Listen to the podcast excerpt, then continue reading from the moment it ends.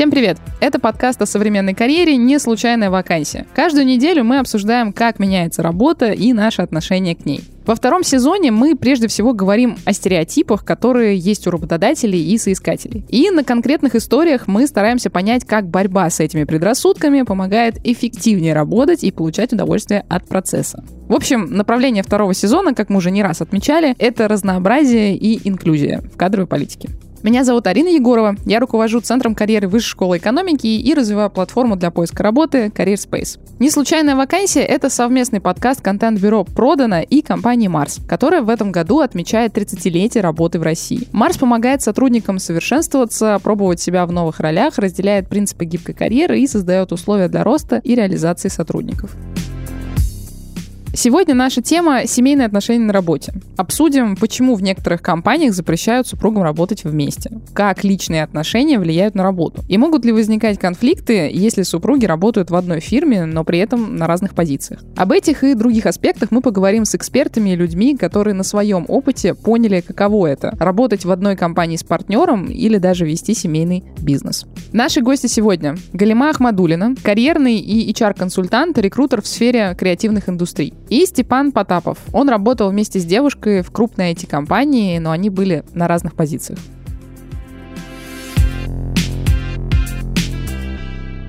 Мы вот тут э, с коллегой как раз перед э, вашим приходом, Галима, обсуждали э, тему, почему, в принципе, романы на работе считаются мовитоном. Ну, то есть мы реально пытались докопаться до истории, почему учительнице, маме, можно преподавать в классе своего сына, ученика. Не знаю, почему история, когда в российских крупных корпорациях э, папа генеральный директор и его сын вице-президент, и все ок, всем все нормально. Но когда мы доходим до истории с отношениями на работе, мы все почему-то такие, типа, о, ну как же так? Это неправильно, некрасиво. Как вам кажется, почему в России, а может не только в России, эта тема до сих пор считается мовитоном? Я такую же работу, как и вы, проделала, готовясь к этой дискуссии. Мне было интересно понять, почему романы на работе запрещены, строго регламентированы, не приветствуются и так далее. Потому что, по сути, люди-единомышленники — это не так уж и плохо для компании. Но, с другой стороны, есть много опасностей. И вот, собственно, почему так повелось, что романы стали вдруг запрещены э, и так далее, мне стало интересно. Я исследовала этот вопрос, докопалась до 70-х годов э, в американской истории. Запрет на романы э, на работе и так называемый харасмент, э, термин, который позже стал чаще использоваться, он появился в связи с тем, что массово начали выходить на работу женщины, развивать свою карьеру и столкнулись с нежелательным и неожиданным вниманием со стороны мужчин на работе. И часто мужчин, которые были по иерархии чуть выше них были начальниками, были директорами, управленцами и так далее. И вот, э, вероятно, поэтому роман на работе не считается чем-то ожидаемым, приемлемым или благоприятным, и, возможно, для того, чтобы э, себя всячески обезопасить, исключить э, поводы для волнения, компании в своих уставах прописывают запрет на отношения коллег между собой. А вот вы говорите про компании, у которых прям в уставе прописано, что никаких служебных романов, скажем, да? А можете сказать, ну, если это открытая информация, а в каких компаниях это прям жестко запрещено, потому что пока что из там общения с друзьями, с коллегами я не видел никаких официальных запретов. То есть это именно вот, что называется мавитон, да, что как бы не принято. Но при этом э, на уровне каких-то, ну, официальных там документов никогда такого не видел. Степан, я тоже никаких официальных документов и уставов, в которых есть пункт про запрет на отношения внутри компании, на отношения коллег между собой, э, не читала в России, но я знаю, подобные документы существуют э, в компаниях на Западе. Я лично сталкивалась с несколькими э, из компаний европейских, у которых был запрет на отношения внутри компании с клиентами, с подрядчиками и со всеми, кто так или иначе связан с бизнесом с разных сторон сторон. Мне кажется, здесь уже история, когда вы говорите про клиентов, про контрагентов, наверное, уже не столько про харасмент, сколько уже про коррупция, не знаю, там, конфиденциальность и прочая история. Вот, но возвращаясь как бы к истории с харасментом и с американской историей, мне было интересно спросить, правильно ли я услышала, что э, речь шла изначально э, про отношения между начальством и подчиненными. Ну, то есть, типа, если отношения возникают, не знаю, на, на равных по взаимному какому-то обоюдному согласию, в чем, в чем проблема? Почему это не ок? Нет, речь идет не только про отношения э, тех, кто по иерархии стоит выше, чем э, объект харасмента, да, простите, что я так про женщин и, возможно, мужчин говорю, э, но дело в том, что э, харасмент — это внимание нежелательное, непрошенное, так скажем, преследование, да, столкинг, э, то, что называется. И такое внимание не ожидается в профессиональной деятельности на рабочем месте, и потому оно не приветствуется. И мы говорили уже про уставы компаний, европейских, американских и так далее. И вот, собственно, в них как раз прописаны, во-первых, те самые правила, в которых может быть написано, что начальник не имеет э, права встречаться с подчиненным, с подчиненной и так далее. А в некоторых компаниях запрещены и отношения между сотрудниками. То есть есть э, обязательный пункт, в котором указано, что коллеги между собой, даже если это горизонтальные связи, встречаться не могут, либо прописаны обязательные условия согласия. Вот то самое понятие взаимности. Если это взаимная история, то, э, как правило, связь э, коллеги должны озвучить э, рекрутеру, HR-менеджеру, человек, который занимается внутренними коммуникациями. И если вы смотрели сериал «Утреннее шоу», насколько я знаю, он переведен на русский, который выпустил Apple в прошлом году, то есть там пара сцен про то, как коллеги озвучивают свои отношения, пройдя какой-то этап, встречаясь несколько месяцев, приходят в в отдел кадров э, и говорят о том, что они пара, и тем самым э, легитимизируют свои отношения. Степан, вот у вас, насколько я знаю, история как раз-таки про то, что вы а, работали э, с девушкой с своей в одной компании. Расскажите, пожалуйста, как именно сложилась история? Ну, то есть вы познакомились на работе, как к этому относились коллеги, или вы пришли работать в компанию уже будучи парой? Ну да, я пришел в компанию, когда мы уже э, были в отношениях. Я, собственно, переезжал из Самары в Питер из-за этих отношений. И вообще-то надо сказать, что такого вопроса не возникало, не обсуждалось никогда, что типа, а вы в отношениях или это просто друзья-знакомые. Ну, то есть со стороны компании не было никаких э, препятствий, вопросов? Э... Да, да, ничего такого не было вообще совсем, потому что у нас очень лояльно к этому относятся. Единственное, что я приходил на очень низкую должность, я приходил стажером, а Аня, собственно, а моя девушка, она уже была руководителем там отдела контента. Мы были в разных департаментах, но я все-таки там старался вести себя корректно там и вообще, потому что мне казалось, что это плохо может сказаться на оценке моей работы, на непредвзятости оценки моей работы. Мне хотелось самому как-то, в общем, быть независимо работать, чтобы оценка была объективна, потому что я действительно думал, что это может как-то сказаться. Ну вот, кстати, очень хороший пример э, того, почему роман на работе может э, неприятным образом сказаться не только для того, кто старше по званию, но и того, кто, э, собственно, находится ниже по должности. Предвзятое отношение к такому человеку, к его профессиональным достижениям, к его продвижению, к его назначениям и тем задачам, которые к нему стекаются и так далее. Человек, который находится ниже по должности, может опасаться, что его другие коллеги, с которыми он не связан, связан э, романом и романтическими отношениями, э, могут воспринимать все его привилегии и продвижение по службе как, э, собственно, проявление и следствие вот такого романа. Это справедливый комментарий, потому что э, на самом деле там я приходил в компанию просто там как новичок, самый-самый новичок. Мне давали серьезные задачи, я старался в них влезть у меня там получалось, не получалось, это не так важно, но уровень доверия ко мне рос как бы независимо от того, кого я знаю, с кем я знаком, там, ну и так далее. И мне кажется, что это отчасти из-за того, что я специально никак не выстраивал там на показ а, какие-то свои отношения, да.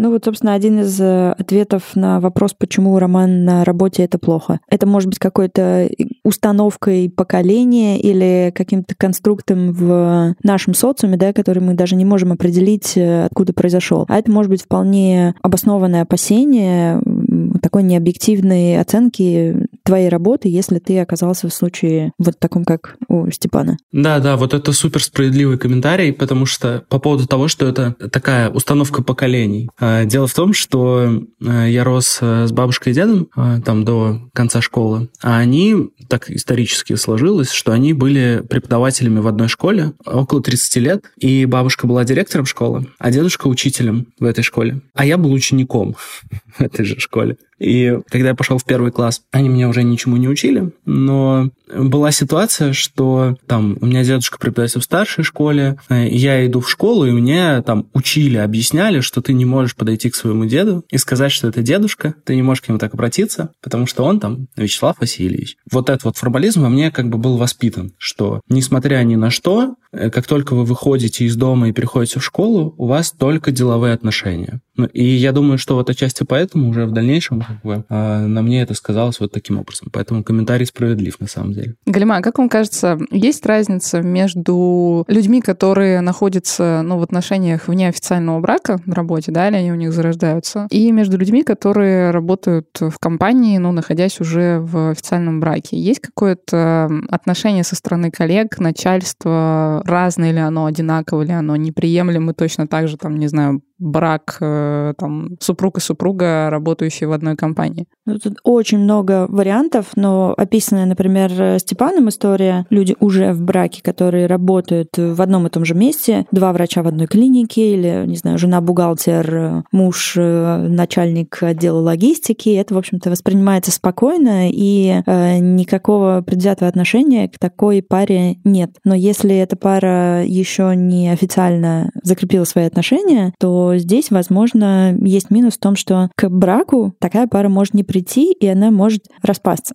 на рабочем месте, а люди продолжат быть э, сотрудниками этой компании. Э, я лично ничего плохого не вижу в том, чтобы э, люди сходились на почве общих интересов. Дело в том, что просто современное поколение проводит на работе большую часть своей жизни. И, как правило, времени на то, чтобы заводить романы где-то еще в свободное от работы время у них нет, а если есть время, то может не остаться сил. А вот на работе людей объединяют общие цели, общие ценности. Коллеги движимые общими идеями, и это очень сильно сближает. Будет огромное количество, да, пар, которые вы можете вспомнить, э, пар, которые завязались на работе, просто потому что люди заряжены, эм, они энергичны, они себя проявляют, это не может не привлекать. И я знаю огромное количество примеров э, людей, которые сходились на работе как раз-таки благодаря тому, что они делали какое-то дело и э, на этой почве объединились, разглядели друг друга. Слушайте, мы вот раз уж про камин да, пошла, пошла речь, мы э, с моим уже текущим мужем на тот момент просто коллегой делали один из успешно заваленных бизнесов. Вот вначале мы так и познакомились. А потом, когда мы уже стали делать текущую компанию Career Space, мы были в статусе не супругов, просто молодых людей, типа живущих там, как это говорится, в гражданском браке. Ну, честно, вот признаться, я немножечко вздохнула с облегчением после того, как мы расписались. Просто потому, что в отношениях, скажем так, немножко с другой стороны, например, с инвестором или еще с кем-то, стало чуть проще. Здесь работает стигма в обратную сторону абсолютно, потому что, ну, как бы очень много архаизмов вокруг брака, на мой взгляд. Но есть определенные какие-то социальные нормы, что ли. Вот ты приходишь там к инвестору или еще кому-то говоришь, что типа вот там парень с девушкой, он такие, типа, ну и чешите отсюда лесом, пока не повзрослеете. Приходишь, говоришь, это там мой муж или там это моя жена. Отношения как бы... Отношения совершенно другое. Ну вот, кстати, интересный вопрос вы подняли. Если говорить про коллег на рабочем месте, то э, роман — это скорее минус, чем плюс. А если говорить про соратников, э, сооснователей, э, совладельцев, э, людей, которые запускают бизнес вместе, семейный союз — это, напротив, плюс, и, собственно, инвесторы это оценивают э, должным образом, да, и если к ним приходит пара, которая уже скрепила свои отношения, это гораздо большая уверенность в том, что эти люди вместе останутся, не рассорятся и не хлопнут дверью, не выйдут из компании. И, собственно, когда я готовилась к нашей беседе, вспоминала пары, которые встречались или встречаются, познакомились на рабочем месте и так далее, э, я вспомнила гораздо меньше пар, чем тех, которые занимаются бизнесом вместе. И когда мы говорим про основателей, директора, генерального директора, операционного директора, э, людей, которые вместе придумали какую-то идею, э, мы с гораздо больше симпатии относимся к таким парам, которые делают общее дело. Меня зовут Надежда Пак, я сооснователь когда-то сети «Рецептор», сейчас это одно заведение. В свое время я, когда познакомилась с Александром, с моим мужем и партнером по бизнесу, я узнала, что он вегетарианец, и для меня это был вообще целый новый мир. Стояла такая большая задача, как же кормить вегетарианца так, чтобы он был сыт, и это было вкусно. И вот начались мои изыски, я начала пробовать, экспериментировать, и вот из этого родился «Рецептор». Не было у нас никакого, знаете, распределения, что вот это будет делать Саша, это будет делать я. Просто как-то интуитивно мы поняли, что Саша силен в цифрах. Вот дальше он начал делать автоматизацию в заведении, отвечать за цифры, за финансы, а я больше за то, что называется душа, за меню, а, за людей, за атмосферу. Вот это была моя ну, с Сашей у нас конфликты возникают, но мы осознаем, что это конфликт вообще не про бизнес не про историю того, что кто-то что-то кому-то должен сделать или взял ответственность и не сделал, а это какие-то вот именно такие личные замороки. В какой-то момент времени они просто выползают, как такие, знаете, тараканы из угла. Как мы из этого всего выходим? Ну, разговоры. В свое время мы договорились с Сашей, что а, если он или я, мы понимаем, что сейчас вот этот разговор или там действие приведет к конфликту, мы просто останавливаемся и говорим друг другу, что мне нужно сейчас 5-10 минут побыть наедине. Задача второго в этот момент понять и остановиться. Потому что практика нам показала, что когда мы не останавливаемся, продолжаем разговаривать, э, обязательно случается этот конфликт, который может уже потом и переходить домой. И, конечно же, негативно сказываться и на атмосфере в доме. Каждый четверг мы проводим вдвоем, только вдвоем, мы оставляем детей няни, и с утра до вечера мы занимаемся не работой. Мы в свое время решили, что мы будем все делать вместе. Не только проводить э, время на работе и дома с детьми, а, но и учиться. Мы всегда учимся вместе. Это очень здорово, потому что в процессе и по окончанию есть что обсудить. А, там, если дается домашнее задание, его лучше делать вместе. Мы в этом плане как друзья. Вот друзья, мне кажется, никогда не бывает скучно, и а, ну, не бывает такого, что они друг другу надоели.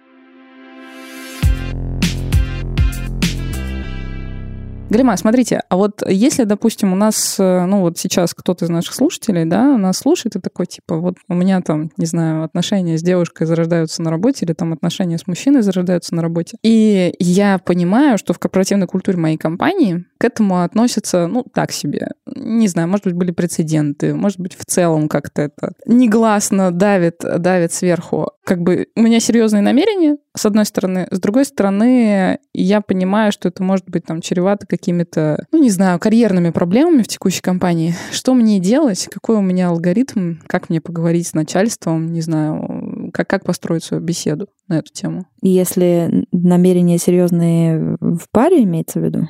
Ну, да, что вот там, не знаю, у человека роман на работе, но намерение там серьезное, не то, что там два месяца и разбежались. Ну, то есть уже какое-то количество времени пара встречается, он делает это тайно и устала, не знаю, от этого. Это практически реальный пример у меня там из жизни знакомых. Вот. И человек не знает, как бы, как подойти к своему начальству и, наконец, уже что-то сказать, потому что, ну, начинают ходить какие-то там... Слухи, наверняка. Да, вот. И это все не очень приятно. И с одной стороны, а с другой стороны, вот это вот сильно давящая история, что вообще там отношения на работе порицаются. В первую очередь э, могу порекомендовать ему или ей поговорить э, со вторым человеком в паре, чтобы была единая позиция сформирована, как оба человека относятся к тому, чтобы озвучить свои отношения или, наоборот, продолжать их до какой-то э, следующей ступени, сохранять конфиденциальными и не оглашать и так далее. Я бы рекомендовала такому человеку поговорить со своим непосредственным начальником и поговорить с человеком, который отвечает за внутрикорпоративные коммуникации, директор по персоналу или кто-то,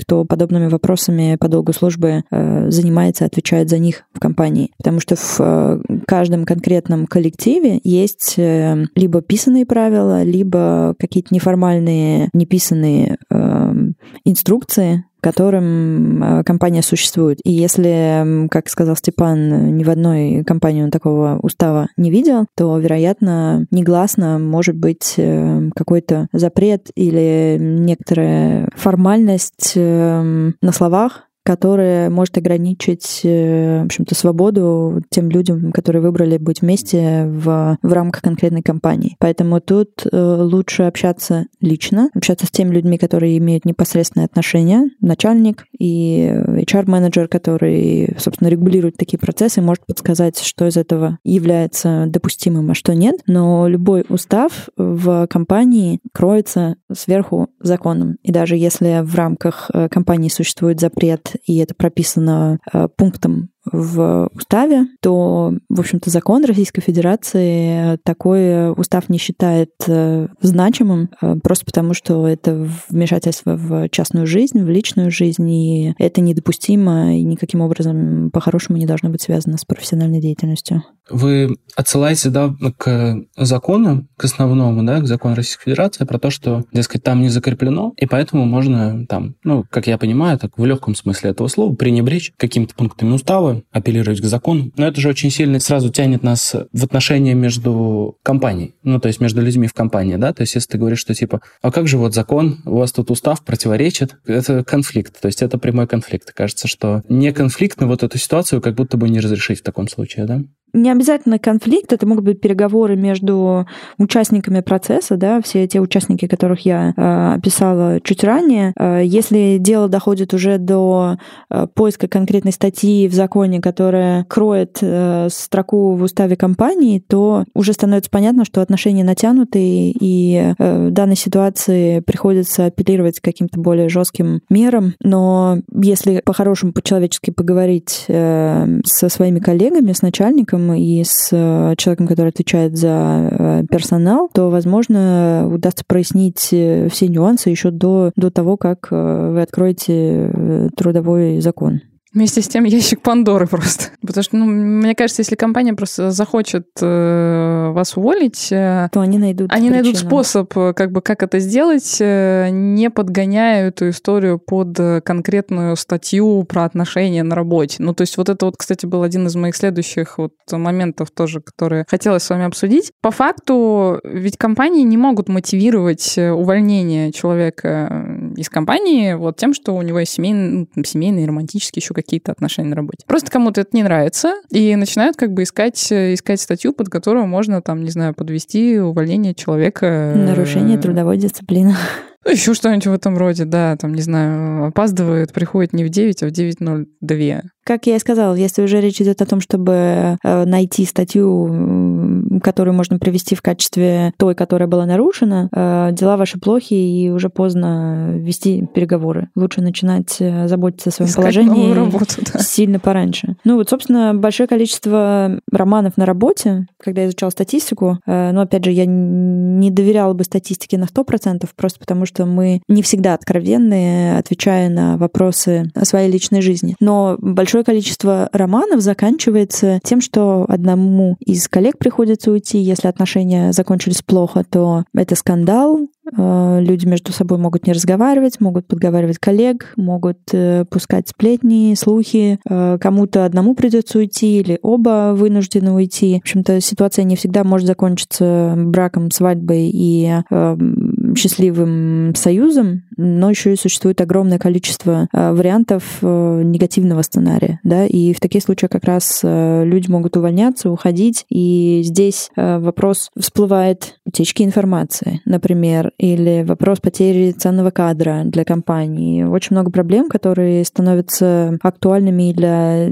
тех, кто попал в такую ситуацию, для руководителей, для самих компаний э, и так далее. Как я понял, вы говорите про то, что вы не против отношений на рабочем месте, но при этом вот то, что вы говорите сейчас, это, ну, прям очень жесткие проблемы для компании. Там, да, я не HR, наверное, вы лучше подскажете, но мне кажется, что там найм любого квалифицированного сотрудника это ну, довольно серьезные деньги, да, даже на этапе найма, не говоря уж там о э, реферальных бонусах, там, рабочем месте и так далее. И получается, что компании, ну, прямо невыгодно, то есть э, в деньгах невыгодно, чтобы на работе были какие какие-то отношения именно между людьми, потому что очень высокий риск, ну, который вы описали вот только что. А почему тогда вы все-таки за отношения на рабочем месте? Как это так? Я не за отношения на рабочем месте, я не, не против отношений на рабочем месте, если они не наносят никакой ущерб, собственно, профессиональной деятельности и э, удерживаются в рамках э, правил компании, например, конфиденциальности, субординации и так далее. И, собственно, многие э, сейчас и компании, и соискатели просто перестраховываются и либо не заводят отношения на рабочем месте, либо прописывают четкие правила, как я уже упоминала, согласия на отношения взаимности, да, условий взаимности или публичности таких э, отношений. То есть двое коллег должны прийти и сказать, что у нас отношения, мы встречаемся. Э, либо четкие правила, кто имеет право между собой э, встречаться, а кто нет. Например, учителя между собой могут, а директор школы и учитель не могут, потому что в данном случае у одного есть преимущество с точки зрения власти, и он это может использовать э, в свою пользу, точно так же, как и тот, кто ниже по уровню, может использовать это в своих карьерных целях. И, собственно, очень-очень многие перестраховываются, просто чтобы не, досп- не допускать таких э, случаев, потому что их очень сложно решать. Когда они возникли и пошел либо позитивный сценарий, либо негативный, позитивный — это директору школы можно повысить до зауча, а все будут думать, что это привилегия, которая у него появилась после того, как он стал парой директору школы. Да? Или, наоборот, э, коллеги между собой решают не встречаться и прекратить э, отношения романтические, потому что им дороже э, их профессиональное продвижение и объективность э, оценки их успеха. Степан, вот возвращаясь э, к вашей истории с вашей девушкой э, на работе, расскажите, чем в итоге история закончилась? То есть вы работаете до сих пор вместе или уже не работаете? И знал ли вообще кто-то о ваших отношениях на работе, там, коллеги, там, начальство. Ну, то есть мы поняли, что никаких э, негативных сценариев вроде не было, но непонятно почему. То ли потому, что они не знали, а то ли потому, что их действительно не было. Ну, я думаю, что их не было, потому что их не могло случиться, и в большей степени переживания были, э, ну, мои персонально, которые там подкреплены, скажем, таким, да, общественным мнением и там мнением моих друзей, там, знакомых и так далее. А может быть, именно вот какая-то такая культурная штука сработала именно в плане моего воспитания, да. А закончилось все тем, что я просто в какой-то момент набирался опыта, знакомился с коллегами, там, с ребятами вокруг. Они начали лучше понимать, про что я сам, то есть, если бы я заходил в компанию как человек, которого привела его девушка, как бы вот нашлось сладенькое место, э, и это бы вот так вот подавалось, то ко мне было бы, это по моему мнению, было бы несколько другое отношение. А когда я пришел просто стажером, там, типа, вот нашлось какое-то резюме, там, да, и мы знакомы, там, с Аней, но при этом никто не думает, что мы в отношениях, то я буквально, там, типа, на диапазоне, ну, может быть, в полгода познакомился просто там, пока работал спокойно, и у нас были такие, скорее, просто дружеские взаимоотношения. А потом уже, там, чем дальше Э, в работу, чем лучше понимали меня коллеги, знали, про что я, как я работаю и так далее, тем как-то, в общем, круг людей, которые понимают, что мы в отношениях, он расширялся. Вот и все. В общем, ничего криминального, никаких интриг, скандалов, э, расследований. Кстати, в, в отличие от... Мы сегодня говорили про сериалы. Игорь Ма, вы сказали про сериал э, Morning Show. А мне кажется, еще неплохой пример — это, собственно, сериал «Скандал», который повествует о политической кампании президента, ну, якобы президента, да, США. Да, ну, мне кажется, абсолютно потрясающий с точки зрения каких-то корпоративных отношений и личных отношений на этом фоне сериал. Вот, так что, дорогие слушатели, слушатели, если у вас э, возникнет желание после сегодняшнего подкаста что-нибудь посмотреть художественное э, на эту тему, то вот э, welcome как минимум две рекомендации даже далеко ходить не нужно. Такие скандалы существуют и в реальности. Вот буквально пару недель назад в новостях стало известно, что Билл Гейтс был вынужден э, выйти из совета директоров собственной компании из-за истории, которая случилась 20 лет назад с одной из девушек, э, которая работала, если не ошибаюсь, инженером в компании Microsoft. И опять же здесь э, мы осуждаем не только тот факт, что она вступила в отношения с тогда уже женатым человеком, а факт того, что начальник, директор, основатель воспользовался своим положением, воспользовался властью для того, чтобы прикрыть историю, которая, в общем-то, прошла незамеченной э, много лет назад. Но у меня есть история какой-то давности, пятилетней, наверное. Это супруги. Э, но так случилось, что они работают в консалтинговых компаниях. У меня большой тройки работали, по крайней мере. И как бы один в одной, другой в другой. И очевидно, что как бы, ну, там, Индия и так далее. Вы можете себе представить, там, не знаю, ситуацию с Индием, во-первых, в России, который работает, там, в принципе, очень плохо. А во-вторых, как бы, ну, Индия Индеем, ты приходишь там домой, не знаю, садишься ужинать э, со супругом и такой, типа, обсуждаешь рабочие дела и такой, ну, нет, вот, дорогой, вот здесь у нас Индей. Ну, то есть, мне кажется, что в той ситуации все все понимали, как бы, и ходили по краю. Это продолжалось там несколько лет. В итоге там один из супругов э, ушел вообще из, из консалтинговой истории там в индустрии на сторону клиента, и как-то все так вздохнули с облегчением. Но все все знали, и мне кажется, ну, это был супер как бы сложный кейс. И люди находились на достаточно высоких позициях, а никто, конечно, никого там, ну, увольнять тоже... Это было слишком больно для обеих компаний, чтобы это делать. Такие вот истории про Индии. В случае, если кто-то из э, участников пары э, покидает компанию, возникают проблемы не у того, кто компанию покинул, а у того, кто в компании остался. Но, опять же, не могу назвать ни одного случая, где пришлось бы регламентировать э, жестко это все правилами, но могу очень много случаев перечислить, где случалась утечка информации, где базы данных или контакты сливались, были использованы теми, кто компанию покидал. Опять же, Э, речь идет про эмоции людей, а когда люди на взводе, они могут э, совершать поступки, которые, последствия которых э, неадекватно оценивают в моменте. Да, и таким образом очень много может компания потерять. Я как раз могу сказать, почему романы на рабочем месте скорее нежелательны, чем приветственны, ровно потому, что возникает огромное количество сложностей у всех участников процесса, у компаний, в которой эти люди сейчас работают, у компаний, в которые они перейдут, у коллег, у начальства, у клиентов и так далее, и так далее. Потому что курсирует информация, контакты, ценные данные, разработки и так далее, и так далее. В любой момент это все может э, в легкой беседе быть слито другой стороне. В общем, Галима, если как эм, summary нашей, нашей сегодняшней беседы, мне кажется, безумно интересный. У нас вообще этот сезон, э, мне кажется, очень насыщен такими интересными темами. А как summary про отношения на работе? Все-таки да, все-таки нет. Если да, то как сделать так, чтобы не разрушить себе не только отношения, но еще и карьеру? Я бы, во-первых, сказала всего одно слово — осознанность. То есть эти связи должны быть скорее осознанными отношениями, нежели чем просто интрижкой или связями на одну ночь и так далее. Потому что под словом роман можно подразумевать э, огромный спектр отношений, начиная от э, игривой переписки и флирта на рабочем месте до, собственно, супружеских отношений, э, тех отношений, которые заканчиваются регистрацией официальной брака. Во-первых, осознанные отношения, то есть взвешенная позиция обоих человек. Э, мы понимаем, зачем нам это нужно, мы не можем это не делать, э, другие варианты мы не приемлем, а значит, мы несем все э, риски и понимаем последствия, которые нас ждут. Ну, то есть такой осознанный союз. Это, во-первых. Во-вторых, нужно изучать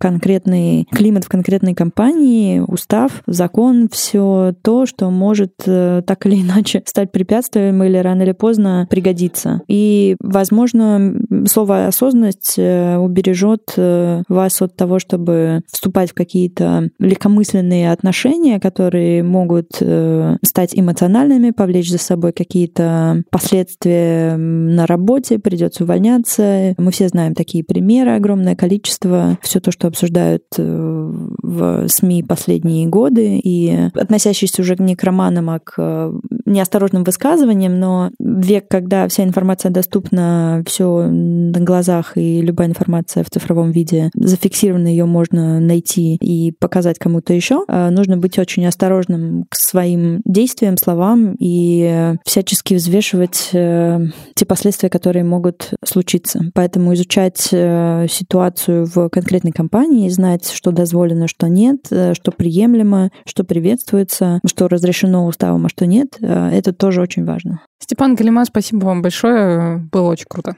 Спасибо. На сегодня на этом все. С вами был подкаст «Не случайная вакансия», и это совместный проект компании «Марс» и контент-бюро «Продано». Меня зовут Арина Егорова. Не забывайте подписываться, чтобы не пропустить новые эпизоды. У нас продолжается второй сезон, поэтому расскажите, что вы о нем думаете, ставьте нам оценки, лайки, пишите комментарии на платформах, где вы обычно слушаете подкаст. Пока!